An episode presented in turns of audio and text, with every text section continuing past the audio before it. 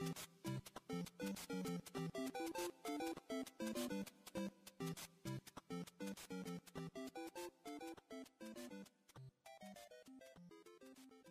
Eh, buenos días, querido escucha. Estoy muy feliz de estar aquí. No, buena, buena, cabros. ¿Cómo estamos? He revivido aquí eh, en un programa más de Estamos Olvidados. O sea, perdón, Estamos Bugueados.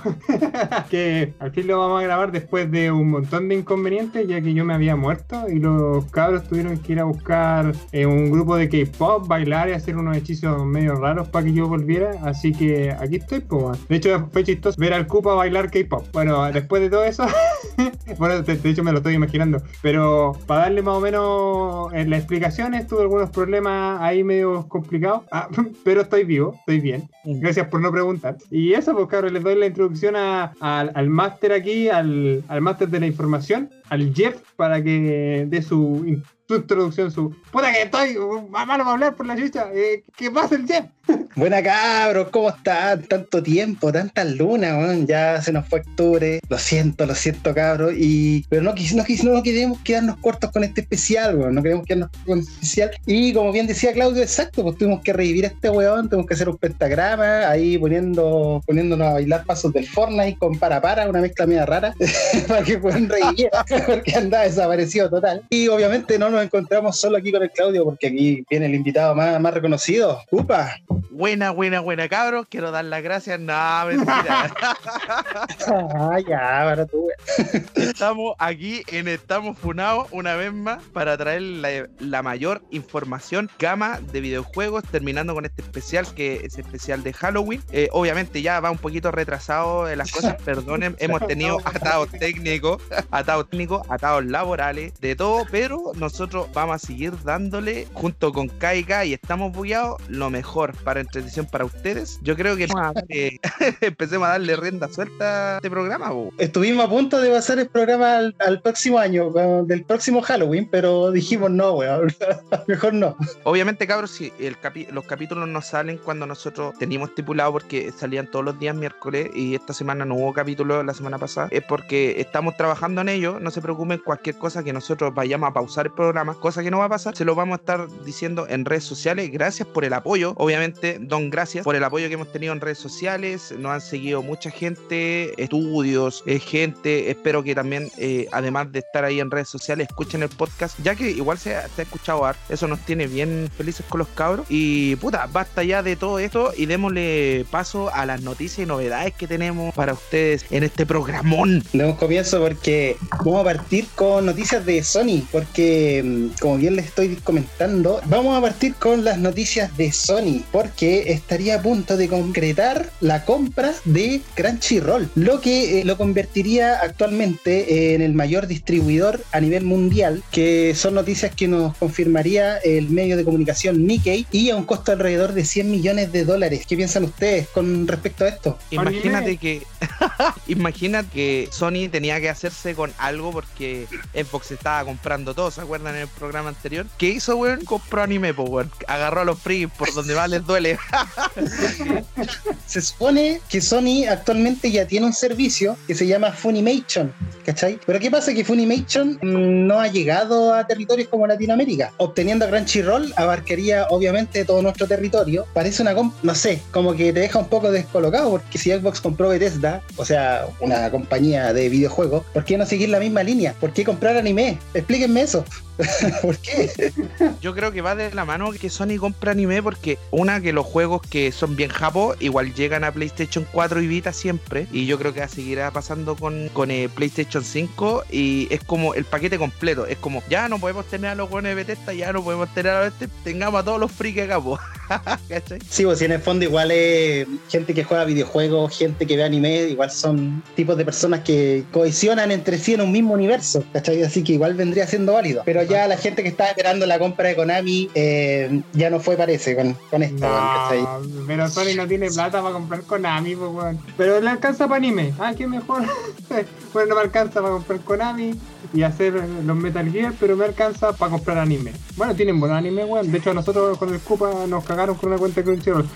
¡Esto! Es la misma weá que yo iba a decir, weón. Así que cabrón, tienen ustedes- cuentas mulas por los weones. Nos quejamos de la piratería y tenemos cuentas molas. Así que cabrón, si tienen ahí un espacio, una cuenta más, estamos acá. Por, fa- por favor, originales, si quieren compartir ahí. Oye, pero Podemos- ¿cuántas cuentas se pueden compartir? Porque yo tengo la mía, weón. Si quieren. La weá que estamos hablando en el podcast, weón. Si quieren. Estamos pasando cuenta. Ya, pues, quiero ver anime. Ya, entonces cagaste. Lo que podemos hacer con el Jeff, como eh, yo le, co- eh, él me comparte Netflix también. Se Eh, comparte. Todo, pues. Ah. Es que es mi sugar, el Jeff es mi sugar daddy, por eso. Oye, para no dejar la, la noticia de lado, Oye, yo tengo Disney para canjear. Ya quería decir eso. Adiós, me voy. oye, verdad que se viene Disney Plus, así que y se viene terrible caro, weón, a 56 lucas, y eso que está barato, está con un descuento, pero igual me atrae esa cuestión de poder ver eh, películas de Marvel, weón, así, oh, igual bacán. Pucha, a mí todavía no me tiene piado, weón. Pero quizás futuro vamos a tener Disney Plus sí o sí, weón. Va a ser como Yo ya- requisito. Yo, yo ya tengo, yo les paso mi cuenta, güey. Yo tengo hace caleta, desde España. Pero oficial tu weá o no? Sí, oficial, los piratas. Pago en euros, pago en euros. Ya, pues, oye, nos desviamos.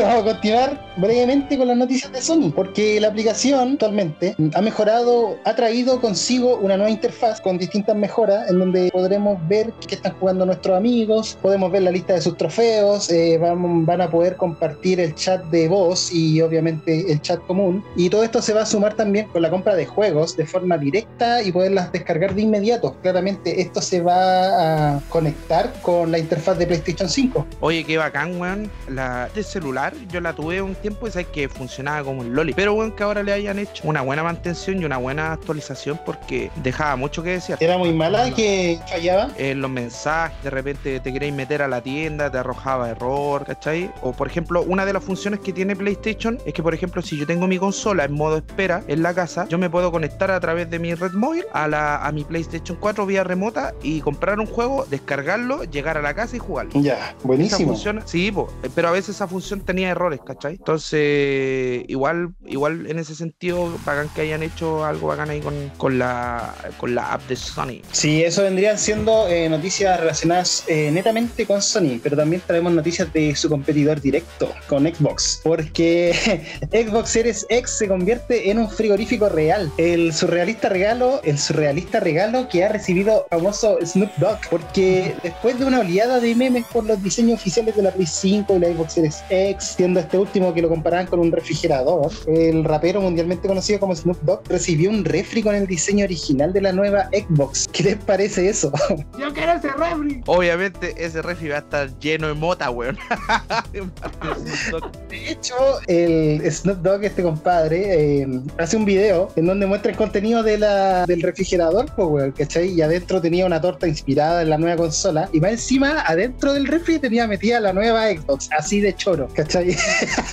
Yo no sé cómo no caga esa, esa consola, weón. Pero, puta, alguien así se puede dar esos lujos, pues, ¿cachai? Y también esta consola, eh, perdón, el refrigerador, lo recibió otra chica, una chica también famosa del medio. Y un tercer refrigerador eh, se sorteó el 4 de noviembre, ya pasado. Eh, ¿Quién se lo ganó? Si, si tú ocupabas y el, te metías a Twitter y hacías retweet ocupando el hashtag XSX Freight Sweeps participáis por el por el refri. De hecho, yo participé, weón, porque de hecho tengo que hacerle un recambio a mi refri real acá en casa, porque está fallando. Pero no, no se pudo, no se logró. Así que, ¿y quién se lo ganó? No tenemos idea, weón. Así que no he visto un comunicado oficial. Puta, espero que el weón se lo haya ganado, le dé el uso que, que esperamos. De Snoop Dogg se lo ganó, yo creo.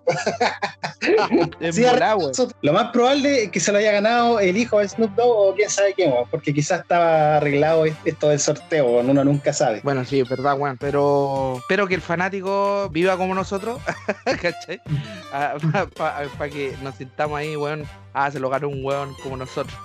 Tiene la cagada en su piso, los monitores ahí para con ellos, lleno de cable, weón. Pero el refri culiao impecable. Tiene solo tierra, de, de tierra color y juega Mario Kart. Oye, y esto no queda, no termina acá. Se hizo una encuesta para saber si la gente estaría dispuesta a comprar mini refrigeradores de Xbox Series X. Y la demanda es altísima. Así que es probable que se convierta en una realidad de poder comprar eh, mini refrigeradores de Xbox Series X. Serían como los frigobar, frigobar de... Un frigobar, probar sería. Igual bacán, igual, igual me lo compro. Igual es como que me lo compro. Sí, oye, hablando de refrigeradores, hablando de todo eso, lo dejamos de lado, cabros, para darle la introducción a lo que es la parte 1 del especial de Halloween. y Jeff nos trae un titulazo para hablarnos que es Dark Devotion. Así es, Dark Devotion eh, es una buena alternativa ya para quienes busquen desafíos, tengan experiencias con juegos similares y busquen experimentar la muerte una y otra vez a través del ensayo y el error. Este juego, Dark Devotion, pertenece a un estudio que se llama Hibernian Workshop y su narrativa tiene que ver con una sombría historia sobre la vocación de la religión de los templarios. Es del género Metroidvania, ya, y con un mapa que se va desplegando de a poco a medida que investigamos y mientras nos cuidamos también, porque vamos a tener que sortear una serie de peligros que te llevarán a la muerte constantemente. Trae consigo muchos elementos para combatir y combates contra jefes muy desafiantes. El punto más característico eh, de este juego es el poder de la fe, el de ser devotos, ya que este parámetro irá subiendo o bajando según las situaciones que ocurran y influirán en aspectos como activar mecanismos eh, dentro de la aventura. Cortito, eh, terminando, debo decir que el juego es multiplataformas y vale alrededor de 8 dólares aproximadamente. Ese es, un, ese es el primer título que les quiero mencionar. Caleta la estética del juego. Obviamente, como yo soy amante del terror y am- amante como de, de la, de la época oscura, de todas estas cuestiones, de los cuentos europeos, todas esas cosas, eh, todos estos juegos, este, este especial de Halloween me viene al corazón. Me encanta la estética que tienen estos juegos y por lo que vi en, en Dark Devotion es un titulazo, bueno.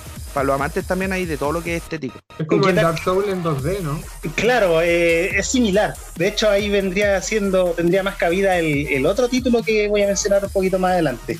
Es que, por ejemplo, estaba leyendo los comentarios y la gente como que comentaba eso. Si te gusta Dark Souls o otro tipo de juego, más o menos esto es como tu, esti- tu estilo de juego, te decía.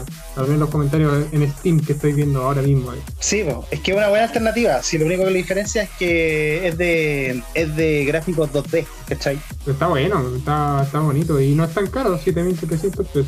No, si no es caro, pero puta que es difícil, weón. Es muy, es muy complicado el juego. Pero que igual eso es bacán porque al final le da harta jugabilidad, está ahí, ahí eh, eh, maquinando, era un juego muy fácil, igual les penca, porque escucha, en un rato te lo pasáis. Al menos Claro. a mí no me gusta eso. ¿Qué pasa? Que, que en Dark Devotion, como que no hay un tutorial de por medio. Tú simplemente vas avanzando de un punto a otro, te cuentan, te van contando la historia a medida, a medida que vaya avanzando, pero tú no tienes información de cómo defenderte, de cómo atacar, de, de- de- de las acciones que puede hacer el protagonista, y tenés que sortear una serie de obstáculos que aparecen de la nada, ¿cachai? Y vais muriendo constantemente. Entonces, ¿qué pasa? Ya uno, uno va aprendiendo, evitando los obstáculos para, para no morir constantemente, pero puede llegar a un punto que llega a ser frustrante, ¿cachai? Y ahí deja de ser tan satisfactorio. De- depende del estilo jugador, porque hay varios Mm. jugadores que le encanta esa weá de, de que como, oh, bacán, weón, morí este juego, sí me trae dificultad. A mí no, a mí la weá me, fru- me frustra, pero hay harto que sí le gusta esa bola. A mí me gusta ese tema, ¿cachai? Como empiezo, ¿cómo me la ganar un juego? la Y empiezo como los viejos culeados, así como, no me voy a ganar algo muerto, y empiezo, y me frustro y empiezo, pero me gusta esa hueá, pues, ¿cachai? De hecho, un juego nada que ver que voy a mencionar, pero por ejemplo el Katana Zero me provocó ese, ese sentimiento y me gustó, weón. Me gustó. Así que este está como más o menos en el mismo estilo, yo creo que lo voy a adquirir así en, en un tiempo más, cuando esté en alguna ofertita. Echar una ojeada, pues es interesante, pero también tenéis la otra alternativa que la voy, la voy a mencionar un poquito más adelante. Así que continuamos con el otro. El siguiente juego es Black Road. Bueno, eh, Black Road es un juego de rol en donde ocupamos a un médico de la plaga con la característica máscara que ocupaban en aquella época por la peste negra y que busca supervivientes de la catástrofe de la enfermedad. Me gusta caleta el, el estilo también, el estilo visual que tiene. Es como muy oscuro y un poquito así como apocalíptico el fondo. Claro, tiene una estética muy interesante, pero se vuelve repetitiva. Eh, no van variando los escenarios en sí. Y con respecto a la mecánica del juego, tiene que ver con que tú vas reclutando un equipo de variados personajes de distintas habilidades, mientras los combates se van desencadenando en un tablero en donde movemos nuestras unidades. Eh, algo que nos recuerda un poquito a, un juego de rol táctico, como con de Fire Emblem, por así decirlo. Mm. Esa estética de RPG, a mí me encantan los juegos RPG, weón. Pero claro, tienden a ser un poquito así como repetitivo en el fondo. A veces pasan. Sí, pues a veces sucede. Este juego, como, le- como les quiero comentar, eh, no, no ha sido sobresaliente, no ha sido de los más destacados, pero es una, es una alternativa a mencionar que no quería dejar fuera. Y pertenece a Arcade Distillery, es un juego del año 2017, y lo único fome es que se encuentra exclusivamente en inglés y que lo van a poder encontrar en distintas plataformas, tanto en PlayStation Vita, en la Switch, en Play 4, PC, Xbox One, eh, a un precio aproximado de 10 dólares. El juego es bastante barato. Yo me acuerdo que lo regalaron con PlayStation un tiempo. Ahí lo pude adquirir. eh, lo jugué en Vita, pero el juego siempre está de oferta. La verdad, las cosas en PlayStation. Así que no, no creo que no sea el caso. este. Y siempre hay que estar mirando las ofertas de Steam, porque yo generalmente todas las semanas voy viendo y ahí de repente van sacando su oferta y siempre hay que estar atento. Sí, siempre es bueno ahí, cabrón. Usted, si le interesa un juego, no lo compren al tiro, bueno. O sea, bueno, a menos que estén, que, que quieran jugarlo así ya de, ya de golpe, pero siempre tienen la alternativa. Yo lo que yo hago, los guardo en una lista, una lista de deseos, como, como se le dice. Y cuando esos juegos están en oferta, eh, te, te avisa una notificación. Este juego está en oferta a tanto pre- a tal precio, y ahí es como cuando conviene comprar o no. Sí, sí, en Steam pasa lo mismo, yo hago lo mismo. Así como ahí está en oferta, ya cómpralo. Y es como, oh, ya, bueno, ya. Claro, y hay ofertas, ofertas, porque a veces, escucha, yo como usuario de Nintendo, a veces es ridículo cuando nos dicen ofertas, porque estáis una oferta a veces del, de- del 10%, pues, bueno, que estáis 10% en un juego de 10, lo- 10 dólares, me estáis hablando de que le quitaron un puro dólar, ¿cachai? ¿Qué oferta es esa? Es que Nintendo no baja sus precios. Oye, pero no fue nada como la oferta de, de algunas tiendas del retail, weón, que, que pusieron al, al Dark Souls, a- digo, al Demon Souls remasterizado con un asombroso descuento de 10 pesos. Ah, yo no vi eso de verdad. Weá, weón. Sí, weón. O sea, de 75 lucas a 74.990. 74.990. Qué caro, weón. eh, eh, Eso es un apartado aparte o los juegos de Play 4, de Play 5 que van a costar caro, weón. A preparar esos bolsillos, cabrón. Eh, Yo me, yo me niego, yo me niego, yo me niego a esa weá. Lo voy a decir Sí, al la- tiro. Lléguense a esa cuestión y compren los juegos que decimos aquí en Estamos Bugueados, cabrón. Son más baratos, weón. No, incluso estoy pensando en comprar la Play 5, pero la digital, porque estoy viendo que juegos físicos, weón, van a costar un ojo la cara. Mejor compro los juegos digitales, weón. Yo creo, yo creo, weón. O sea, igual eh, las compañías de a poco están, están haciendo esta introducción a que la gente vaya por lo digital, pues, ¿cachai? Hay muchas preventas que a veces te dan beneficios por hacer la compra digital en vez de física. Yo no vi la Play, la Play 5 para reservarla digital. ¿O fui yo o no, o no estaba? No, sí estaba, pero sabes que se agotó y se agotó súper rápido, weón. Ya, vamos a continuar con el siguiente juego, ¿les parece? Ya, vale. El siguiente vendría siendo Salt and Sanctuary. Este juego, como Dark Devotion, eh, lo llaman el Dark Souls en 2D porque tiene características muy similares en cuanto a la dificultad, la estética oscura y caer ante un jefe una y otra vez hacen que nos recuerden a este título tan reconocido. Pertenece a Ska Studios y aquí en vez de recolectar almas, eh, se junta sal la cual nos servirá para subir de nivel y a pesar de ser un título que tiene un enfoque de un solo jugador, permite jugar de forma cooperativa, que funciona de forma solamente local, ¿ya? El juego es multiplataformas y lo van a poder encontrar a un valor aproximado de 10 dólares. Y en Steam yo lo he visto de repente incluso a menos de 3 mil pesos. No, qué buen precio porque el precio original está 8.800. Oye, una buena alternativa ahí también para ahorrar luquita, weón. Es buena esa oferta. Y me gusta también, puta, la estética, weón, del juego se ve muy bacán.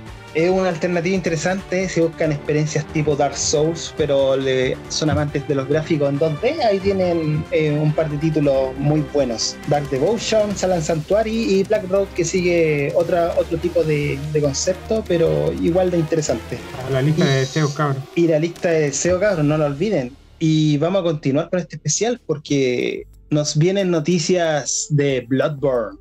No podíamos dejar de lado la gran saga, weón, de Japan Studios. Eh, recordar de que eh, la empresa que hace a Dark Souls, ahí también eh, nos trae este titulazo que es exclusivo de PlayStation 4 hasta el momento. Es un pedazo, pero pedazo de juego en lo que es estética, una estética de eh, Europa, Europa gótica, donde nos iremos enfrentando a diversos monstruos en el viaje del cazador. Hay que recordar que los habitantes de este lugar están afectados por una enfermedad de transmisión sanguínea, por lo que todo lo que tenga que ver, dado su nombre, Bloodborne, tiene que ver con sangre, tomar viales de sangre, conseguir sangre. Eso es más que nada lo que nos trae la historia de Bloodborne. ¿Ustedes han jugado Bloodborne? Cuando me prestaste la, la Play 4.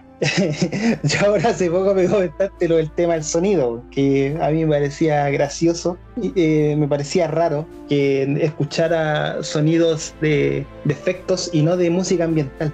Entonces ahí como que se me cayó un poquito. Pasó eso en su momento, es porque yo le tenía la música baja y el efecto de la, de la arma alta, entonces se escuchaba mucho lo que eran los pasos, toda esa cuestión. ¿Por qué? Porque cuando lo, eh, lo estaba jugando, lo estuve jugando en la dificultad más alta. Entonces, como que dije, ya, voy a tener que dejar de lado un poquito la música para escuchar los pasos, para todas las cuestiones, porque cada movimiento cuenta en Bloodborne. Vas a ir consiguiendo armas, vas a ir consiguiendo mejoras para tu personaje. Y aparte tenemos lo que es el sueño del cazador, que es donde el cazador pasa a descansar. Son como los puntos de guardado. Eh, podemos ir eh, afluyendo a través de, lugares del mapa, de Jarham yo tengo el juego de Claudio, pero tengo también el juego en digital porque lo regalaron en PlayStation 4. Así que tengo el juego físico y se lo tengo que devolver a Claudio. sí, tenéis mi juego hace caleta que te lo pasé, hace caleta. Porque también lo regalaron hace caleta en la Plus. Sí, un titulazo que tenían que regalar, obviamente, y no pueden dejarse, no pueden dejarse jugar este juego de estilo eh, Europa, europeo victoriano.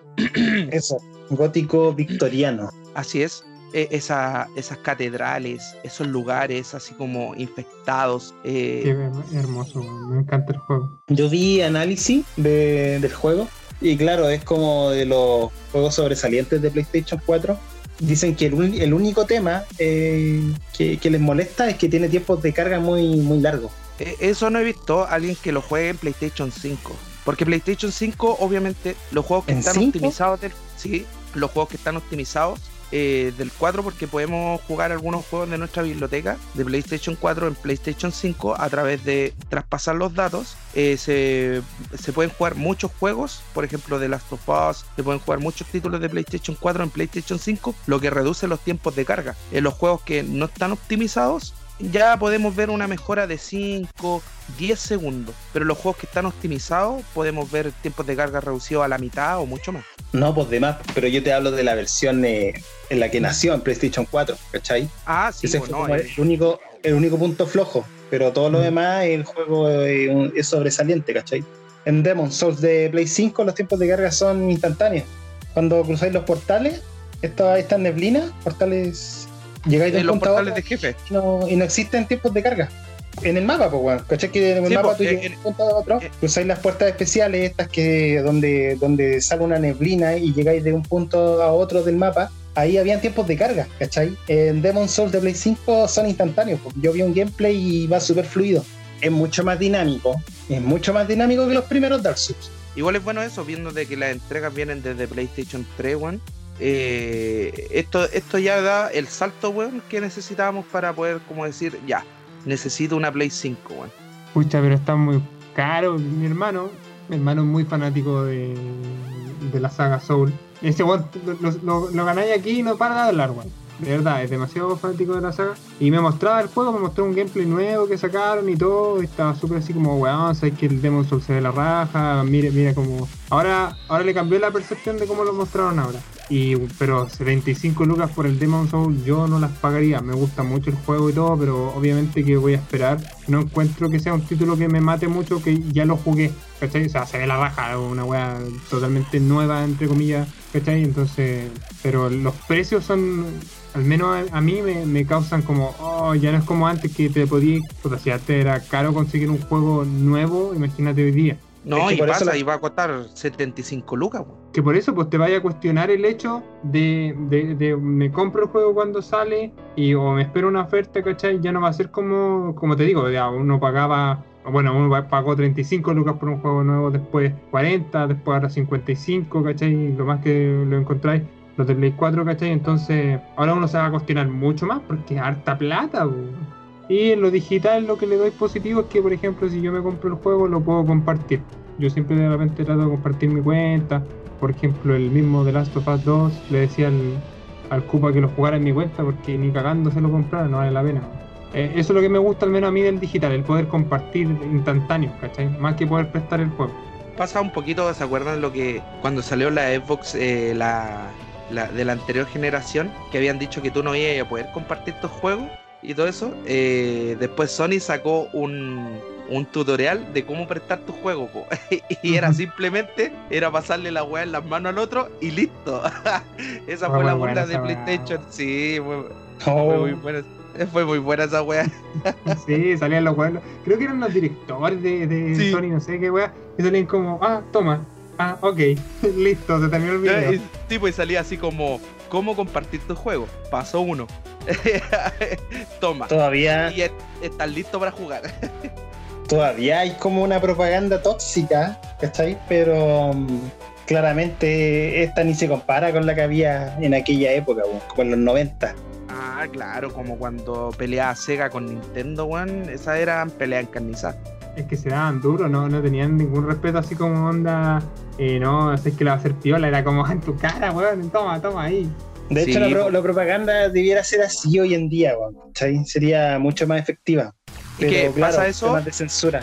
Pasa eso porque en los 90 estaba de moda ser rudo, po, weón. Entonces las consolas trataban de demostrar esa cuestión como de rudeza, como de, nuestra consola, la más pulenta, la más bacán del mercado. Y claro, pues eh, funcionaba en esa época. No sé cómo será ahora con la cuestión de los memes, la toxicidad. Yo creo que la toxicidad siempre ha existido. Lo que pasa es que hoy día, como yo lo comentaba en otro programa, que, ¿cómo se llama? Hoy día tenemos más acceso a más cosas, a, más, a opinar, a Twitter y todas esas cosas. Entonces se refleja más.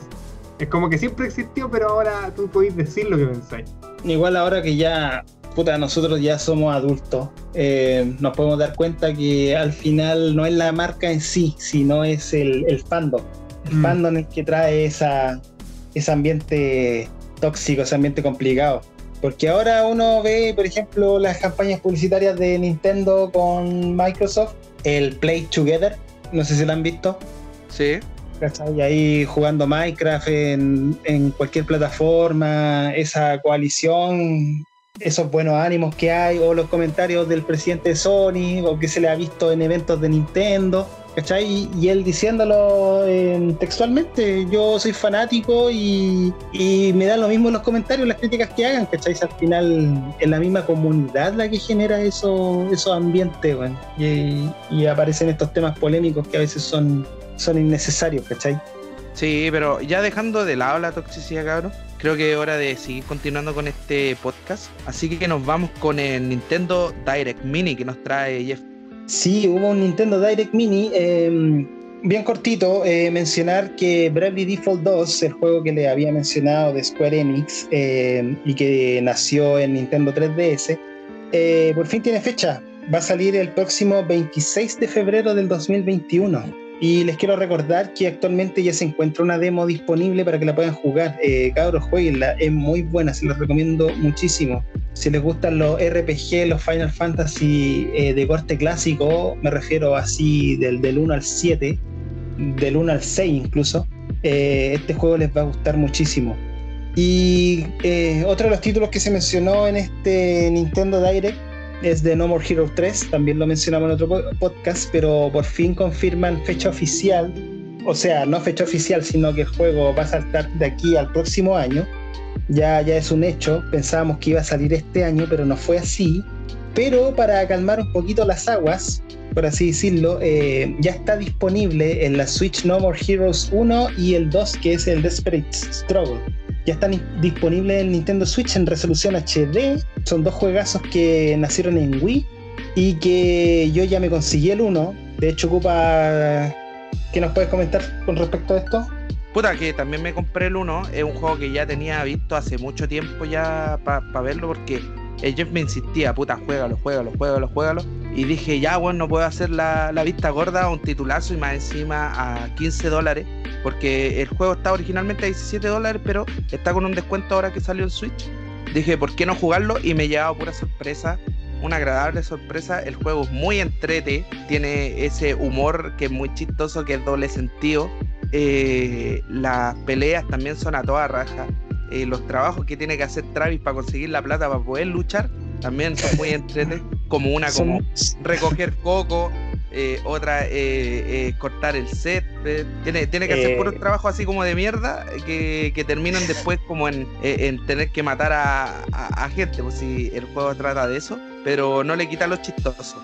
Ahí lo vamos a comentar, hacerle una reseña más en detalle en otro programa. Y eso, por eh, corroborar un poquito lo que decía el Cupa, los juegos en realidad valen 20 dólares, están con un 10% de descuento, lo que les, les quedaría el juego en 18 dólares aproximadamente. Pero créanme que lo valen, lo valen bastante, son muy buenos. Y eh, como por mencionar, el personaje estuvo a, a nada de entrar al plantel de Smash para que vean que el personaje igual tiene fama pero lamentablemente se quedó como skin y llegó Steve de Minecraft. un, golpe bajo. Pero bueno, eso sería eh, relativo a No More Heroes. Vamos a continuar con Hyrule Warriors Age, Age of Calamity, que también se mencionó en este Nintendo Direct. Eh, hubo un tráiler eh, muy entretenido, con mucha acción de por medio, y lo importante de esto es que ya está disponible la demo para que puedan jugarlo desde ya. Yo ya me la descargué, la terminé y la verdad es que está muy bueno, se los recomiendo muchísimo. Me tinca jugar ese juego, así que voy a descargar la demo igual porque me gustó mucho el Breath of the Wild y quiero ver qué pasa ahí en la historia. Sigamos con, con el Direct Mini, cortito. Se mencionó un juego que, que pasó muy rápido, se llama Part-Time UFO. Es un juegazo ya que salió en el año 2018 y que ya está disponible en Nintendo Switch. ¿Qué trae este juego? Que mm, de novedad trae un modo cooperativo para jugarlo de dos personas, en donde ocupamos una nave extraterrestre ya, de nombre Jobski, que trabaja apilando objetos de un lugar a otro. Una propuesta bastante sencilla, pero sumamente adictiva y entretenida que de hecho me llevó a volver a jugarlo en, en el celular y comentarles de que el juego se encuentra a 9, do- a 9 dólares en Nintendo Switch y que en celulares si quieren jugar esa versión lo van a poder encontrar a 5. Pero como les digo, eh, en esta versión de, Nintendo Switch eh, la novedad es que lo van a poder jugar en modo cooperativo y trae niveles especiales eh, dedicados para dos personas. Oye, ba- bacán, bacán el juego, me gusta esa estética que tiene, además el, el estudio eh, como conocido, ¿no, Jeff? Estudio es de HAL Laboratory, pero HAL Laboratory tiene un estudio aparte independiente, un estudio indie, entre comillas, se le podría decir que se llama HAL X. ¿Qué pasa con HAL X? Que hizo, hizo este juego y también son de los creadores de, de Hackoboy, de Boxboy y obviamente de su franquicia más importante que es Kirby. Súper bueno lo, lo, de HAL Laboratory, me encanta eh, ese estudio. Ese estudio está hecho por el, el gran creador de Smash, pues, ¿no? Así es, Masahiro Sakurai. Es, así que se los recomiendo bastante si buscan un juego sencillo, interesante, a buen precio de celulares o en su versión de Switch. eh, tienen este que se llama Part-Time UFO. Por último, mencionando las noticias del Direct Mini, cortito, eh, también se mencionó History of Seasons, Pioneers of Olive Town. Este juego eh, llega de sorpresa, eh, una nueva entrega de History of Seasons. eh, para que sepan, eh, esta saga es la evolución de Harvest Moon, cumpliendo con el mismo concepto de cuidar de nuestra granja, pero partiendo desde cero en un bosque. Esa es una de las grandes novedades que traerá esta nueva entrega. No se, no se sabe más detalle, pero para los amantes de, de la granja, por así decirlo, de, de- de un juego más, más tranquilo, más terapéutico, donde se pueden relajar, eh, les recomiendo bastante History of Seasons. Y eh, este juego confirmaron fecha de inmediato que saldrá el próximo 23 de marzo del 2021. Así que para que lo tengan ahí anotado en, en su calendario. Buena, buena. Chiquillos, obviamente no es todo lo que les tenemos. eh, también se vienen noticias de un juegazo que me encanta, que es Fire Emblem. Así es, porque Fire Emblem está de aniversario y Nintendo anuncia Fire Emblem Shadow Dragon and the Blade of Light, el primer juego de la saga que no salió de Japón. Llegará a Occidente traducido al inglés y solamente al inglés. De hecho, es el mismo juego de la NES. La, o sea, nos están vendiendo la misma ROM a 6 dólares y si la suscripción online como, como, que, como que no existiese, eh, podrían haberlo incluido ahí, creo yo. O no sé qué piensan ustedes. Puta, yo, yo pi- Nintendo siendo Nintendo. sí, weón, un poquito de esa cuestión. Yo sé que hay muchos fanáticos de Fire Emblem, de que un juego la raja. Yo soy muy fanático también, a, a nivel que también sale un Fire Emblem y también lo juego porque me gusta. E incluso como que el primer vestigio de juego que yo nombré caiga fue Fire Emblem. Decir que se están pasando de verga, po, weón. ¿Cómo venderte el juego, weón, de el mismo juego solamente traducido? Vendértelo en versión física, todo al mismo precio de un juego que recién sale. Eso, No, y eso esto- es plata. Y no solamente eso, porque te lo venden en una edición de colección. ¿Qué pasa? Que eh, yo y el Koopa, ambos somos poseedores de ediciones de colección de Fire Emblem porque son son súper bonitas, son súper atractivas. Entonces, ¿qué hicieron estos tipos? Eh, te van a vender la edición de colección a 50 dólares, que va a traer una caja inspirada en los juegos de NES, va a traer un libro de arte, va a traer una funda protectora y un mapa de las localizaciones del juego. El juego, como les digo, no va a venir en una cajita bonita con un cartucho así chiquitito como los de son de Switch. No, eh, va a venir el código de descarga para que lo descargue. O sea, ¡Qué o mula! sea, ahí guatearon, pues guatearon bastante. No, como te da la. Vos vais a abrir, claro, así la caja, vais a abrir, pa, su cartón. Su cartón que dice download y va a venir un código. Y era. Claro, porque ya no traen manuales pulentos. Por ejemplo, tuviera el pedazo manual, ya por lo menos estoy pagando el manual. ¿Y queréis que remate más esto? El juego, el juego va a estar disponible desde el 4 de diciembre hasta el 31 de marzo del próximo año, porque después no se va a vender más. Y ahora no me preguntéis por qué, por qué tomaron esta decisión, que es la misma decisión que tomaron con el Super Mario 3D All Stars, que va a estar disponible hasta esa fecha. O sea, ¿qué, qué le pasa por la cabeza a los ejecutivos de Nintendo? No tenemos idea. Señores, tenemos que hacer que toda la gente compre nuestros títulos y no baratos porque nosotros no bajamos nuestros precios. Dígame cuál es, cuál es su proposición, señor. Tengo una idea, sí, que todos los juegos estén disponibles solamente unos seis meses para que así la gente tenga que ponerse la mano en el bolsillo y en el corazón con nosotros porque somos pobres. No por eso somos una de las compañías más millonarias de Japón y venderle el juego, weón, solamente en seis meses para que tenga que comprarlo en seis meses, weón. No, una mierda, weón. Sí, así que lamentable por esa decisión. eh, este juego vendría siendo como la primera aventura de Matt, que muchos lo conocemos por primera vez en Super Smash Bros. Melee de Nintendo GameCube. Y claro, nos llega este juego, eh, lamentablemente solo traducido al inglés. Por último, haberse dado la paja de traducirlo al español si no cuesta nada. Juegos de rol táctico igual requieren, no es que no es un inglés avanzado para nada, pero sí es mucho texto, demasiado diálogo. Entonces hubiera sido vital que hubiera llegado traducido al español por último. Y, y Pero más, que, más que por el rol táctico, porque tú has cachado que todos en la historia de la vida hemos jugado juegos incluso en inglés o en otro idioma por puro jugarlo y se pueden hacer jugables incluso. Pero el hecho de que Fire Emblem tiene mucha historia y tiene como eh, historia entre personajes, romanticismo, cosas que le gustan a los fanáticos, aunque en esas, en esas entregas no era tan así, no era tan fan como hoy en día, pero igual se requiere el uso del español. Sí, mínimo, mínimo, pero ahí anda a saber tú qué, qué pasa por la cabeza de ahí de los ejecutivos. Así que Claro, chicos, con ese le precio, mínimo que con ese precio la cuestión me venga en español. pues. Ay, cachis, porque entonces es como un golpe bajo para el fandom ahí de, de Fire Emblem, que me incluyo. weón. Y estamos hablando de, de que el español no es un idioma así, estilo, weón, que se hable en un puro país, weón, o en una pura región. Estamos hablando de toda América casi, po. Incluso hay sectores de Estados Unidos que también hablan más español que inglés, weón. Y Europa, weón, Europa es uno de los. Tengo entendido que España son fanáticos a morir de, de la saga en sí. Entonces, imagínate si nosotros como latinoamericanos nos quejamos, imagínate España, que, que España es una ofensa que las cosas no lleguen traducidas. Una pena, Nintendo. Nintendo. Nintendo siendo Nintendo, siempre lo es. Pucha, para continuarle el hilo, para que después quedémonos conversando de otras cosas, nos vamos con el especial parte 2. Aquí es donde la gente lo pidió, la gente lo tiene y la gente lo está teniendo, es que es el Claudio hablando de videojuegos. Así que se nos viene con un juego que tiene que ver ahí con las fotitos. Sí, mucha, yo juego Fatal Frame. Puta, es un Fatal Frame. Es literal, eh, a mí me hablan. Yo juego a la pelota. yo juego a Fatal Frame, ¿no? ¿Y qué haces Fatal Frame O Project. Zero. No, mira, yo lo conocí como Fatal Frame, que mucha gente también lo puede conocer como Project Zero, pero yo lo conocí como Fatal Frame, cuando era lo jugué en Play 2, ¿cachai? Y de hecho, soy como ese típico que me hablan de juegos de terror y todo el mundo me dice Silent Hill, Resident Evil, y yo digo Fatal Frame.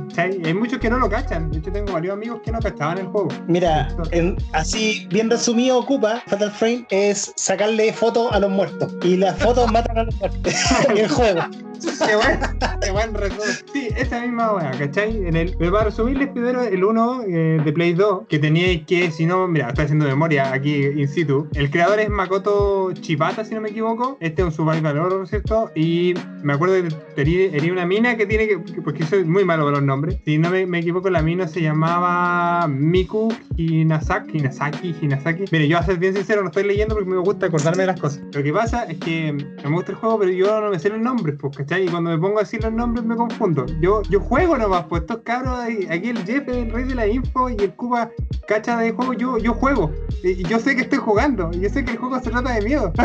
Dale, coméntanos ahí de... No, pero eh, bueno, para ponerme un poco más serio, en el primer juego tenemos que obviamente usar la cámara porque vamos a buscar a nuestro hermano que se pierde en una mansión que obviamente está llena de fantasmas y con la, como dijo el Jeff, con la cámara matamos los fantasmas, pues entonces tenemos que introducirnos en esta mansión ir de a poco, ir buscando, porque la mansión es gigante, ¿cachai? Y ahí vais sacando fotos y el, el, sonido que tiene el juego, el efecto que a mí, a mí me, ha gustado más es la falta de sonido que, la, eh, que el exceso de sonido. Cuando tú vais por una zona y como que escucháis el en este juego se queda en silencio en algunas partes. Entonces, cuando yo siento que el juego se queda en silencio, sé que una wea mala va a pasar, pues, ¿cachai? Entonces, ese terror como japo que tiene, eh, me gusta mucho.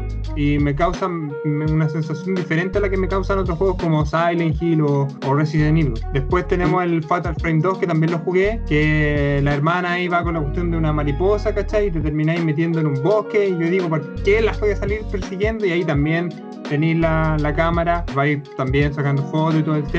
Y obviamente tenéis que matar los fantasmas, pero es que igual es como medio ridículo matar los fantasmas con una cámara, pero causa un efecto súper genial. O sea, la idea sigue siendo genial el ambiente que tiene el juego. Sí, pues yo vi que el personaje ocupa la cámara oscura, como le llaman. Yo lo que no entiendo, eh, ¿qué pasó qué pasó con la saga que perdió la exclusividad y se quedó con Nintendo? Porque tengo entendido que empezaron a salir, eh, salió una entrega en Wii, salió una entrega en Wii U y hasta en 3DS. ¿Tú sabías algo al respecto? Mira, yo lo que cacho es que como decís tú, el juego empezó a salir, salió en Play, después, si no me equivoco, salió unas versiones en Xbox y después pasó a tener una versión en Wii, ¿cachai? Y de hecho tiene un juego que, que siempre lo he querido jugar porque me hice mucho hype, que era el, el juego de la versión de Wii U, que pucha, yo lo encuentro genial porque como es una cámara la que tenéis que usar en el juego para poder matar los fantasmas, suena bien claro, pero ya matar los fantasmas con la cámara. El gamepad funcionaba como, como cámara fotográfica. Y yo lo encuentro genial, pero el juego no tuvo la llegada que todos esperaban. No sé específicamente por qué se pasó a Nintendo. Como, como yo dije, yo, yo solo juego. no sé cómo ese aspecto en general. el juego al menos de Wii U no tuvo mucha cabida. Yo lo he querido jugar hartas veces, lo he encontrado por ahí, obviamente muy legal. Y siempre está malo, estaba como eh, el computador, entonces nunca he podido tener la experiencia. Y me gustaría la experiencia con el, con el, con el Wii U, que, que al final ese juego está hecho para eso. Creo que ese es el plus que le da. Voy a votar. Lo que tienes que hacer, Claudio, es conseguirte el juego de Wii U y yo te presto mi Wii U. Pero es, que, tú tenés la Wii U original. sí, pues, pero podéis lo mismo. Ahí quiero meterme porque, ah, claro, si la hay a piratear ya ahí es posible. Pero el tema es que yo, al menos en la época del Wii U, yo ese juego no recuerdo haberlo visto. No recuerdo haberlo visto nunca en tiendas, ¿cachai? Y más encima es complicado de pillar porque la Wii U eh, no fue una de las consolas menos vendidas de Nintendo, por lo tanto su catálogo es sumamente reducido. Y para buscar juegos con un filtro especial, así como estos Fatal Frame, eh, yo lo encuentro complicado. ¿Será que este juego estuvo disponible solo en América, solo en Japón? Quizás no salió del mercado yo, yo tengo entendido que se solo en Japón, pero yo encontré una versión que era en inglés, así que me imagino que debe tener una versión europea, si no me equivoco, porque encontré lo. Porque tú vas buscando los rooms, ¿cachai? Y salía como en inglés y en Japón. Me imagino que no salió de ahí. Y por eso también no lo veía en ninguna parte. Hay gente que decía en los comentarios que lo podía encontrar en la tienda, pero no sé si es tan cierto. Yo sé que lo, lo vi en, o sea, en Europa, porque vi un análisis ahí de, de un medio conocido eh, hablando de la versión de Wii U. Pero al menos acá, en Latinoamérica, en Chile específicamente, nunca vi el juego. No, yo tampoco, yo tampoco. Y siempre soñé con el, el, juego. Era una de las razones por las que quería más, más que nada la consola. Pero tampoco, y espero jugarlo algún día, ¿cachai? Aunque dicen que no es bueno, que vale callampa, pero igual lo quiero jugar por, por una experiencia, pero con el, con el touchpad, eso es lo que quiero. El que sí vi yo que no sé si se acuerdan, quizás Cupa se acuerda, en el lanzamiento de, de la 3DS, allá por el 2012, en sus primeros inicios, me acordé de la portada, que se llama Spirit Camera The Cursed Memory Memoir de 3DS. Ese también es de Fatal Frame. po. Sí, pues, ese sí estuvo acá, decís tú. Sí, pero ese juego eh, nunca me llamó la atención, o sea, ¿cachai? No, no sé si te cacho, yo el de 3DS la verdad no lo he jugado, lo, lo he escuchado. Eh, también caché que se llamaba Spirit Camera 3DS, una cosa así. Y creo que funciona con el mismo concepto de la, mm, de la cámara de, de Wii U. O sea, ocupando el gamepad, aquí ocupáis la 3DS, porque la 3DS tiene, tiene giroscopio. Ah, no cachaba esa cuestión. No cachaba que esa versión también tenía lo mismo. Pero yo creo que esa versión podría ser más factible conseguirla.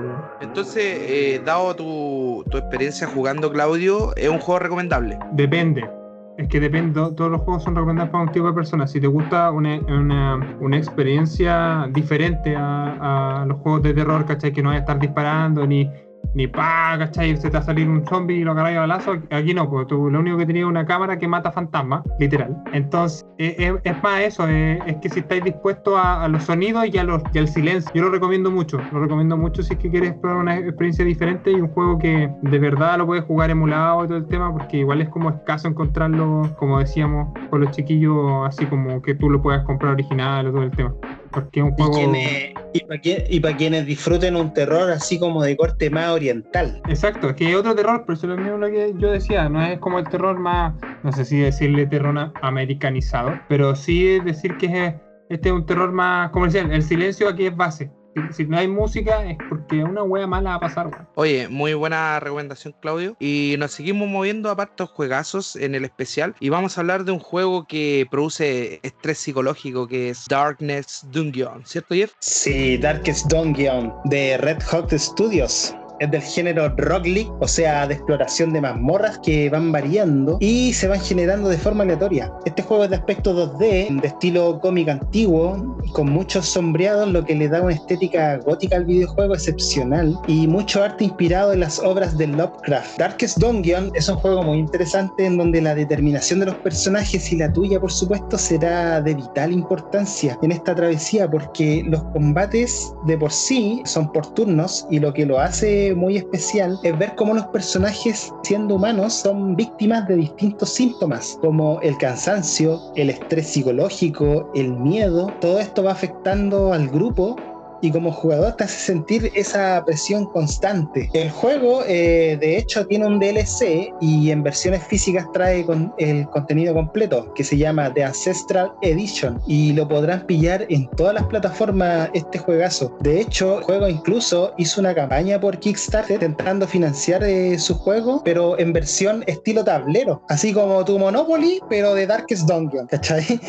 con figuritas y con distintos detalles. ¿Y qué pasó? Que les fue súper bien. Superaron la meta totalmente. Por si esto fuera poco, ya se confirmó Darkest Dungeon 2, que por cierto está en desarrollo. No sé si vieron algo con respecto a este título. Y Yo, yo por, lo, por lo que vi, esa cuestión de que te produce eh, estrés psicológico al jugarlo porque tus personajes caen en esos estados, me parece fabuloso. Puta, la, la idea de jugar un videojuego no es estresarte, pero si te lo da de una manera en que es disfrutable, me parece la raja. Sí, yo, yo lo tengo en Switch, eh, le dediqué un par de horas, no lo he terminado, pero era cierto, te generaba esa, esa pesadumbre, así, esa tensión constantemente de que no ibas a superar el nivel porque parecía imposible. O sea, los personajes claramente eran eran 100% humanos, nada de habilidades súper especiales ni poderes muy fantásticos, y tenían que enfrentar a estas criaturas. Entonces van sufriendo de este estrés psicológico, de esta tensión, de, de- de perder la fe incluso, de salir adelante. Todo esto funcionando con un tipo de estadísticas que van afectando al, al equipo en sí. Súper, súper bueno, o sea, imagínense, aparte va a sacar este juego de tablero que ya se financió, eh, se confirmó una secuela, entonces le digo súper bien. Para que sepan, eh,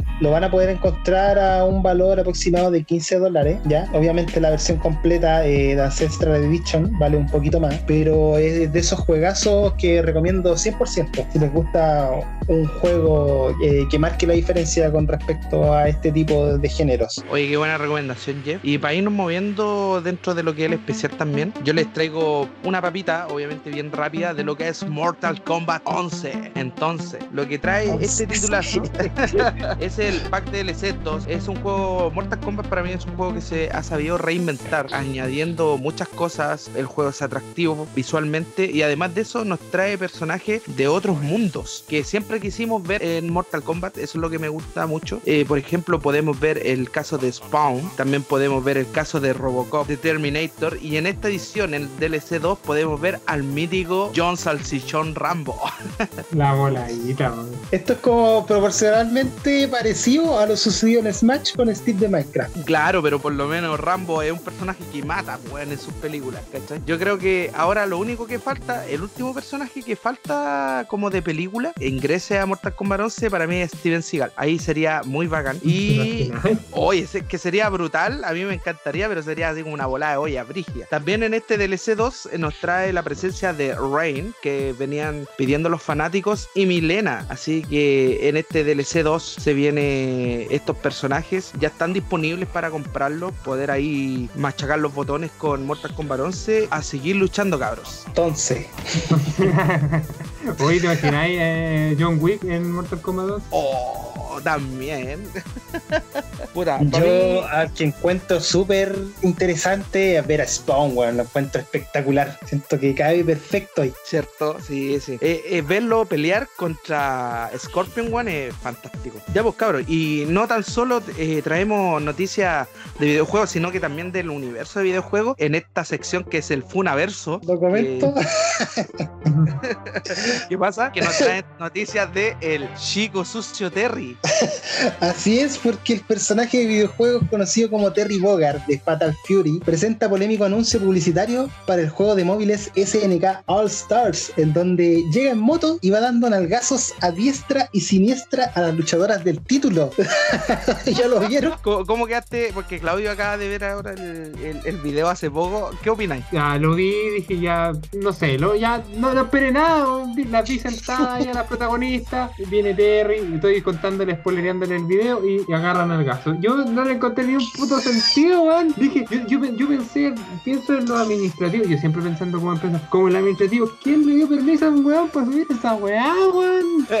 Ya, come on, come on. Weón, ¿en, en qué reunión mostraron la weá y dijeron, oye, si está, está entero bueno, weón? Vos súbelo. Es que lo que pasa, eh, lo que pasó, eh, SNK prestó sus derechos de la franquicia para comercial para la para el uso de su aplicación de celulares y, y claro, por la, la empresa china, weón, tienen otro otro filtro y hay juegos de celulares que también son un poquito pasados de rollo que se ven en los trailers, pero esto a una franquicia que es el Terry, el chico Terry que está en Smash también, es paloyo.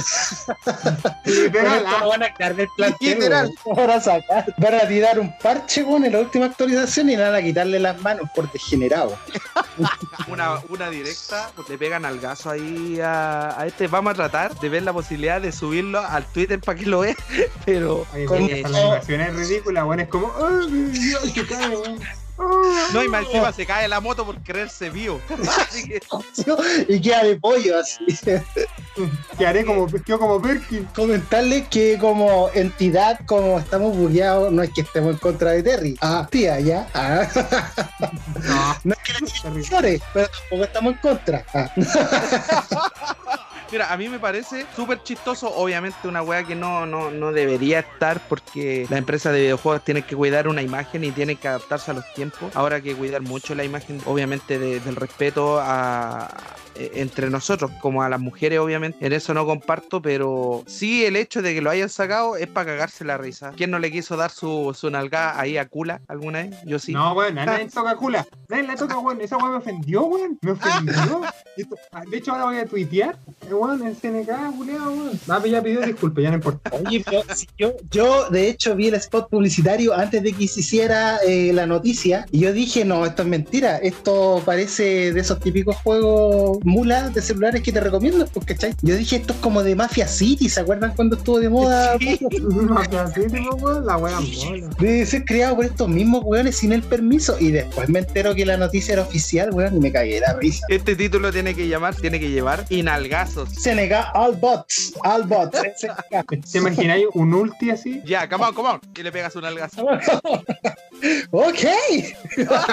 Yo me imagino si ya estos personajes, claro, los personajes de, de SNK, de, de, de la franquicia, weón, son, son, son como sexy, obviamente, tiene ese contexto. Pero me imagino ya, mira la weá que, que voy a decir. Pero ¿qué pasa si hubiera sido como de Smash y le hubiera dado su nalgazo a Capitán Falcon? Oh, ya. Oye, porque hay que decir que ah, en unos parches anteriormente a Capitán Falcon le quitaron poto, porque tenía mucho poto. Sí, pues estaba, tenía todas distraídas, pues dijeron, no cabros, vamos a subir un parche, le vamos a hacer el foto al Capi y de pasada a Samus. Es cuática esas cuestiones, pero ya obviamente estamos acá para reírnos también de, de todas estas noticias. Ah, Snake también fue un... Ese ya la podemos tocar en otro, en otro programa, así como de la censura. de la censura de los videojuegos también se viene para que se rían un poco, le vamos a dar hartas papitas. Pero para siguiendo este capítulo y darle también el fin, vamos a hablar de la última parte de este especial de Halloween con The Lear Princess and the Prize. Así es, porque este juego viene del estudio Nippon Ichi Software, abreviado como NIS, y trata la historia de un príncipe el cual escucha un hermoso canto en el bosque que provenía de una loba, la cual sin querer y por mera impresión, al encontrarse con el príncipe, termina dándole un zarpazo directo a sus ojos, lo que lo deja completamente ciego por accidente y llevando consigo esta culpa, decide llevarse al príncipe a buscar a la bruja del bosque para de su condición. Para lograrlo, tendrán que sobrepasar una serie de obstáculos y desafíos dentro de este lúgubre bosque. Lo interesante es que la loba tiene el don de convertirse en una princesa para poder guiar al príncipe ciego y volver a ser loba para acabar con los enemigos que se encontrarán en esta aventura. Por algo el título dice La princesa mentirosa y el príncipe ciego, ya que este chico, por su condición, desconoce la verdadera naturaleza de la princesa que lo ayuda. Es un juego eh, que enamora por su aspecto visual y que parece estar viendo un cuento que me recuerda a obras como Chill of Light, pero opuesto por sus colores que son más oscuros. Este juego se vendió con una edición de colección que trae consigo el disco con la banda sonora, el juego físico y el mismo juego relatado en un libro como si fuera, como si se tratase de un cuento. Es una edición muy bonita y se encuentra de forma digital en plataformas como Switch, eh, PlayStation 4 y Vita a un valor aproximado de 20 dólares. Esta edición de, colección la van a poder encontrar solamente en la versión de Switch, ¿ya? Y si quieren saber más en detalle, yo en Twitter subí un par de fotos de la edición de colección que, que tengo. Qué buen dato. También Jeff va a estar eh, subiendo eh, capturas y gameplays chiquititos de lo que juega en Switch, cabros, así que bien atentos. Sí, he subido galeta, pero no, como que no surge efecto todavía. Oye, pero dejando de lado este juegazo, vamos a irnos a otro juegazo que a mí me ha llamado mucho la atención y se llama Green Fandango. Así es, pues cabrón. De la mano de George eh, Lucas, que hizo un estudio que se llamó eh, Lucas Arms en su tiempo, que hacía juegos para PC. Eh, Lucas Arms en 1998 se dio lugar a una aventura gráfica llamada Green Fandango. Green Fandango es, es un juego que ocupa un motor que se llama Grim E, hecho para el mismo juego, donde nos cuenta la aventura de Manny Calavera. ¿Qué es Manny Calavera? Manny Calavera es, es como la muerte, pero existen hartas muertes en este mundo y tienen que llevar a los muertos a su lugar de descanso. Para eso, eh, el usuario, el quien paga el servicio, tiene que haber vivido una vida eh, con lujos, con igual con plata, haber sido como alguien importante en su vida pasada. Así podría eh, llegar a pagar el, el viaje de, para su lugar de descanso, que no son baratos, la verdad las cosas. Le va ofreciendo como paquetes, así como los paquetes vacacionales, pero paquetes de ida donde puede ser un viaje en crucero al otro mundo, como de seis meses con fiesta, con toda la cuestión, o puede ser un viaje muy express que dura cuatro días. Y la otra opción, que es la más barata de todas, que es como llevarte en un tren todo viejo, como por cuatro años para llegar hasta el lugar. ¿Qué les puedo decir? Pues cabros, que este juego está disponible en PC desde mucho tiempo y remasterizado en PlayStation 4, PlayStation Vita, Microsoft y también ahora también tiene la posibilidad de jugarlo en Nintendo Switch. Este juego tiene un corte como tipo Noir de la época así como un poquito antigua. Tiene un humor muy bueno. Cabe destacar también de que lo jueguen en su idioma español, coño. ¿Cierto, Jeff? Sí, porque yo creo que esa es la gracia del título, porque lo importante de estos juegos, que por cierto es del género point and click, ya, que mencionar que estos juegos tú vas interactuando con una flechita, así como que estuvieras ocupando el mouse del teclado, y vas interactuando con el escenario para que el personaje Green Fandango vaya ahí eh, interactuando, eh, valga la redundancia, con el entorno y así que la historia se vaya relatando de a poco. Pero yo lo recomiendo muchísimo en su doblaje original, porque es bastante gracioso el personaje, es muy carismático, de hecho te encariñáis mucho con el personaje, aún así sin haberlo jugado. Entonces me imagino ahí eh, jugarlo en gameplay en persona, eh, algo que, que, ha hecho Cupa. Sí, el juego tiene un humor muy genial en su doblaje español coño. Eh, a mí no me gusta el doblaje eh, español coño que le dicen, que el españolísimo o idioma castellano, que se le llama que ocupan los, los españoles, que se enojan cuando no sale un juego en español, en español castellano. Pero cabe destacar el gran trabajo del arte que tiene el juego fue muy adelantado a su época gráficamente también. Y este, este estilo de inframundo azteca que tiene, como de de, la cultura mexicana, esas como calacas, eh, le da un, un, aspecto muy fresco y como muy simpático. otra cosa es que la historia del juego eh, cabe en eso que Manny Calavera antiguamente vendía muchos paquetes de muerte, pero después se transformó eh, en un vendedor terrible malo, no pudo vender mucho y tiene, le hace la competencia su, su archirrival, ahí su enemigo, que, que tiene que salvar ahora a una, a una mujer para poder, digo, no salvarla, sino que tratar de llevarla en su viaje hacia el otro lado y para eso tiene que contratarle un, paquete. y eso su enemigo intenta quitarle este, este negocio entre manos y la historia se desarrolla en eso, con personajes muy bacanes, la historia es muy chistosa, requiere harto de cabeza también. Puta, ¿qué voy a decir yo? Que también igual cuando lo jugué en su tiempo, lo jugué con una guía, una pequeña guía, no en todo, solamente con algunas cosas cuando me quedaba pegado, pero es un juego a jugar cabro. Eso sería Green Fandango para ustedes, a ponerle ahí bueno con eso y nos vamos con lo último ya de este especial para terminar el podcast, que es Castlevania. Prometido de deuda, señores, porque le empezamos a hablar de Castlevania como en las primeras ediciones y no llegaba nunca, no llegaba nunca. Así que les quiero comentarle un poquito. Vamos a hacerlo bien resumido porque el universo de Castlevania es muy extenso, así que vamos a hablar un poquito de los juegos más icónicos. Primero vamos a partir eh, con respecto a la opinión de ustedes, eh, Claudio. Eh, ¿Has tenido alguna experiencia con Castlevania? Muchas experiencias con Castlevania. Recuerdo haber jugado algún Castlevania en Play 2 y solamente sé de la familia Belmont. Ah, de la familia Lucky. No, no, de la familia Belmont. que, están ahí, tienen que matar a, a Drácula, ¿cachai? Pero en sí, siendo bien sincero, nunca tuve como mucha interacción con los juegos de Castlevania. Como te digo, recuerdo los juegos en Play 2, pero según lo que ustedes me comentaban, la historia igual es, es Vamos a resumirlo un poquito. Vamos a resumirlo partiendo de que el clan Belmont eh, son descendientes encargados a, encargados a acabar con el mismísimo Drácula. La cronología en sí es compleja, pero en resumidas cuentas podemos decir que Leon Belmont fue quien fundó el clan de los Belmont y creador del famoso Vampire Killer, que es el látigo que muy característico que ocupan los personajes de, de la saga. Es el arma icónica que se ocupa el Vampire Killer, partiendo de que cronológicamente estamos hablando Partimos con el juego Lament of Innocence, ¿ya? Este juego, como mencionaba Claudio, seguramente se refería a ese, eh, salió en PlayStation 2. Fue quien Leon Belmont fue quien juró acabar con las criaturas de la noche que capturaron a su prometida, ¿ya? Prometida la cual lleva el nombre de Sara y que fue, y que fue ella misma quien se sacrificó para poder crear esta arma que les mencioné, el Vampire Killer, y así acabar con Drácula de una vez por todas. Pero, ¿qué pasó? Después de, de aquella tragedia,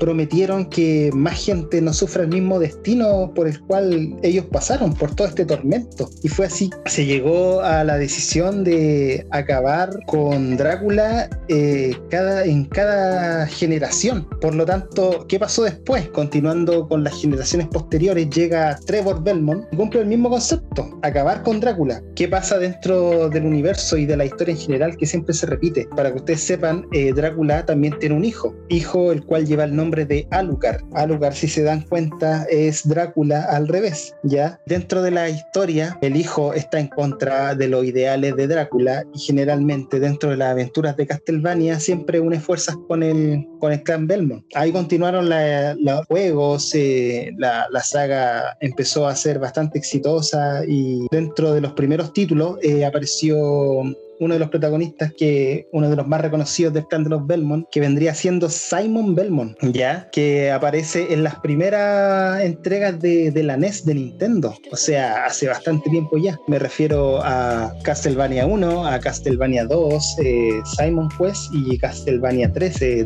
Curse. De hecho, eh, continuando con, con, la saga, quisiera conocer algunas experiencias que ustedes hayan han tenido. Por ejemplo, Kupa, creo que tú conoces el Symphony of the Night. Sí, pues el Symphony of the Night también eh, lo jugué en PlayStation 1. No alcancé a terminarlo, a darlo vuelta en su tiempo, porque puta que son complicados los juegos, weón. Porque tenéis que. Eh, hay un concepto que se le llama a los juegos que es como tipo Metroid, Castlevania, esos juegos donde tenéis que ir a una sala, tenéis que ir a otra, tenéis que andar por acá, andar por allá, y se te vuelve muy enredado. Entonces, los tiempos cuando uno era chico, tener guías para dónde ir, y además que tiene múltiples finales, múltiples historias, es terriblemente complicado. El juego ahora también se encuentra en celulares, yo lo tengo en celular también, Symphony of the Night para Android. Está en la tienda. Estuvo cuando salió súper barato, así estuvo como a 2 lucas. Ahora creo que subió un poquito, pero no tanto. El juego se mueve muy bien. Obviamente, claro, eh, Symphony of the Night te pones en la, en la versión del mejito más rico de todos los Belmont, que es Richter Belmont, que tenéis que andar por el castillo, ocurre algo y empezáis a jugar con Alucard. Cabe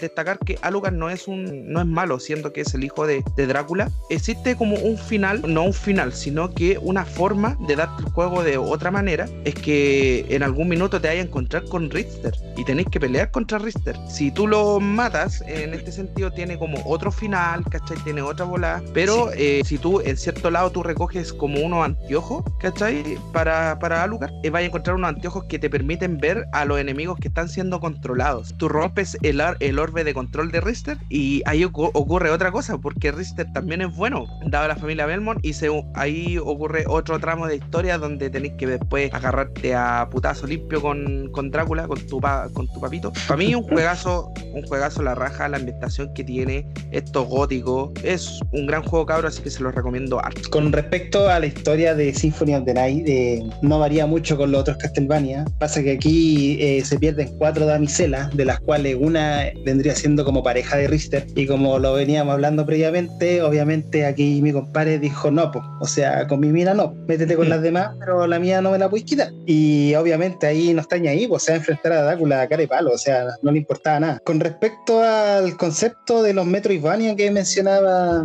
Kupa, eh, quiero comentarles que el concepto este eh, tiene que ver con juegos de recorridos no lineales, ¿ya? ¿Qué quiere decir? Que mientras yo avanzo, me voy dando cuenta que llega un punto en donde no puedo seguir porque al parecer necesito de algún objeto, de algún power-up o lo que sea para continuar, lo que me obliga a mí a tomar otras rutas dentro del mapa o volver a recorrer las mismas para conseguir tan necesitado objeto y poder llegar de un punto a otro. Concepto que nace con, con los juegos de la saga Metroid y de la saga Castlevania. Se mezclaron y nació esto que se conoce como los Metroidvania. Bueno, eso vendría siendo en resumidas cuentas lo que es Castlevania, pero ¿qué pasó más adelante? Nació Lords of Shadows, que son de Castlevania también, pero ¿qué pasa? Que estos son reboots de la saga, o sea, una línea alterna, ¿ya? Que no tiene nada que ver con la, con la historia canon en sí de, de los Castlevania. ¿Y qué pasó acá? Acá es súper enredos, eh, engorroso el tema. Tiene que ver con Gabriel Belmont, ¿ya? Que viene del linaje de los Belmont, como les comentaba.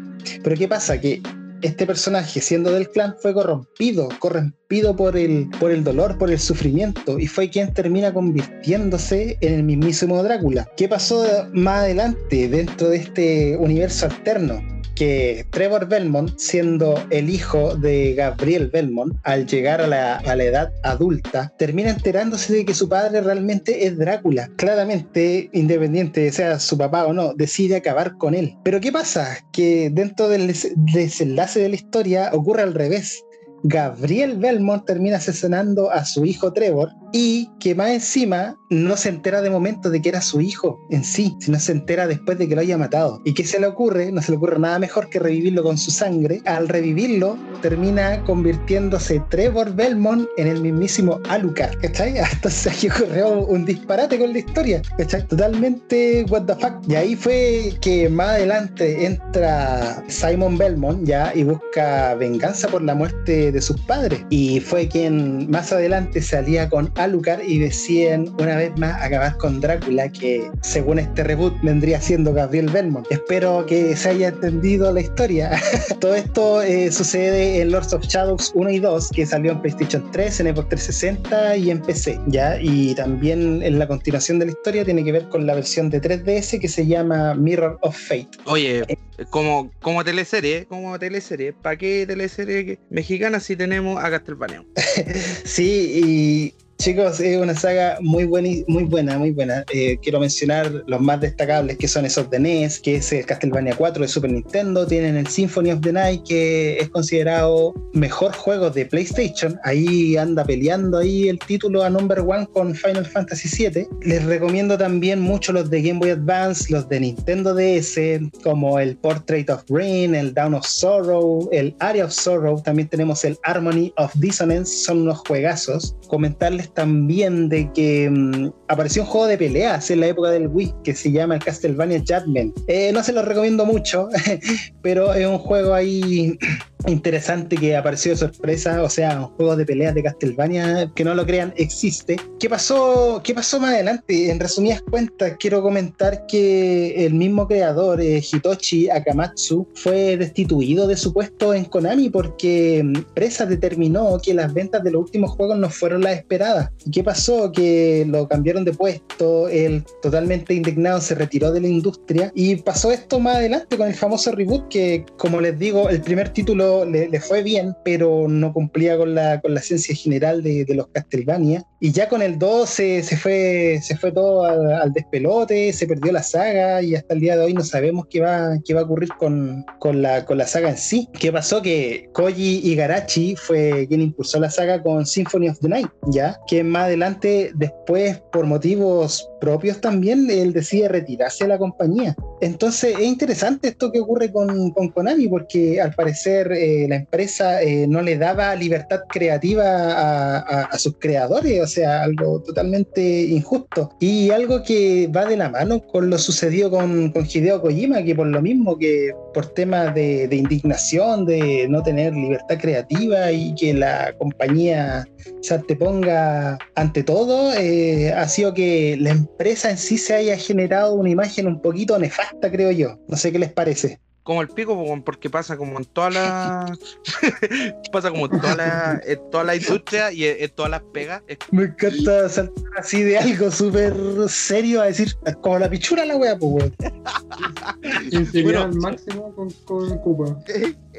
pasa que en las pegas ustedes se han dado cuenta que de repente te piden, te piden a vos, weón, y vos sois la mente maestra ahí de la wea y queda todo pelote, pues weón. Puta, ya le pasó a Hideo Kojima, weón, que por ventas, por este, por porque gastaba mucha plata, weón. ¿A dónde queda el arte? Ya se está viendo mucho lo que es que esta industria es mucho ya de, plata, weón, de plata, plata, plata, plata, plata. Si una weón no les deja plata, la bota. ¿Te das cuenta? Porque, por ejemplo, están las Pachenko. Las Pachenko son las mismas máquinas de fruta que juegan las viejas aquí en la esquina, pero, pero en Japón, ¿cachai? Y son más bacanes. Entonces, incluso también hay gente mayor que se pega con esas cuestiones. También son muy populares entre los jóvenes. Konami eh, está más ahora en eso, en hacer pachenco, en generar plata, con esas cuestiones, que lanzar juegos como con un instinto de arte distinto, dejar un legado en eso, no, prefiere a las viejas ahí que, gastan ahí jugando en estas maquinitas. Y es lamentable porque estamos perdiendo a, las mentes brillantes, a, los, a los creadores de todo este mundo maravilloso, se están perdiendo ahí por el camino y eso es lamentable y lo que está sucediendo con Konami, así que súper mal. ¿Y qué pasó? Pues Koji,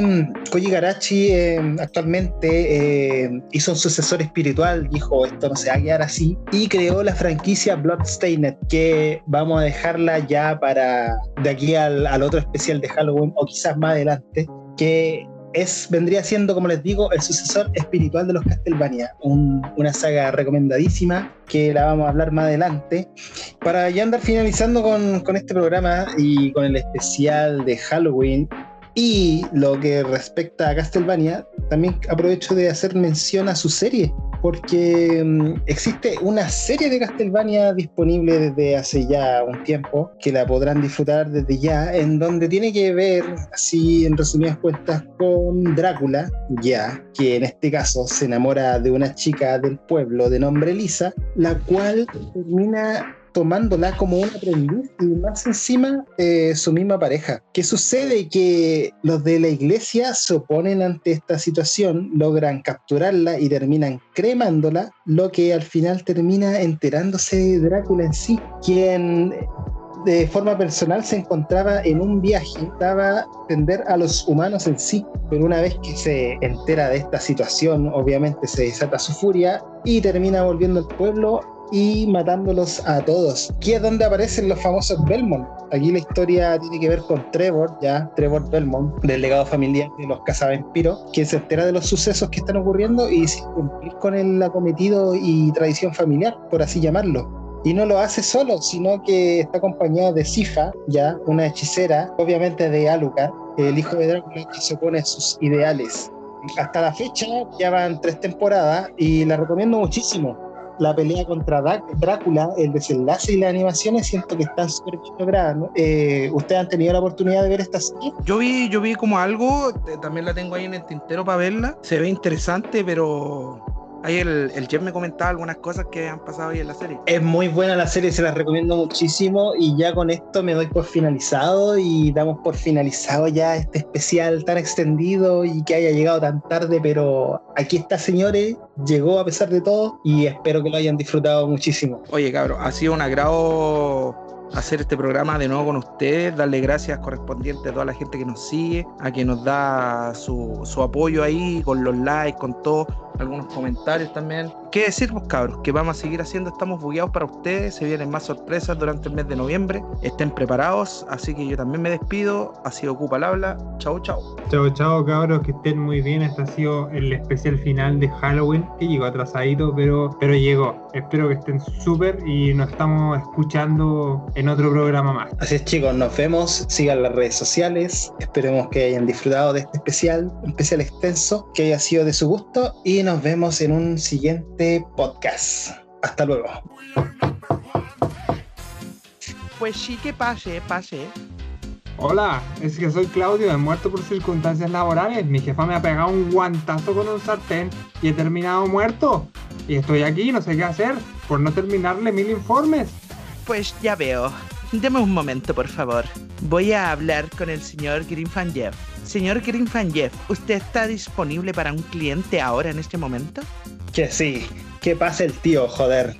Muy bien, señor Claudio. El señor Jeff ha conferido hablar con usted. Pase por favor a la sala 4. Así que tú sos el tío que fue víctima de un sartenazo, ¿no? Pues sí, pues me ha pegado tremendo guantazo en la cabeza. Estoy viendo su vida. Usted parece ser una persona muy buena. Vamos a ver su plan de salud. Fonasa. Hostia, tío. Te tengo algo según tu presupuesto, pero no sé si te vaya a gustar. Lo último que me va quedando es un viaje en burro y lo otro es una micro bien pringada y de muy mala hostia. ¿Le gustaría optar por uno de estos paquetes? Pues hostia, el viaje en burro suena, suena la hostia, pero me inclino más por la micro intercomunal Rancagua al cielo. No se diga más, joder. Los pasajes a Rancagua al cielo van para ti, tío. Has contratado los servicios de buses bugueados limitada. Bienvenido. Muy bien, señor Claudio. Sírvase a abordar el siguiente bus. Gracias por escucharnos. Estamos bugueados.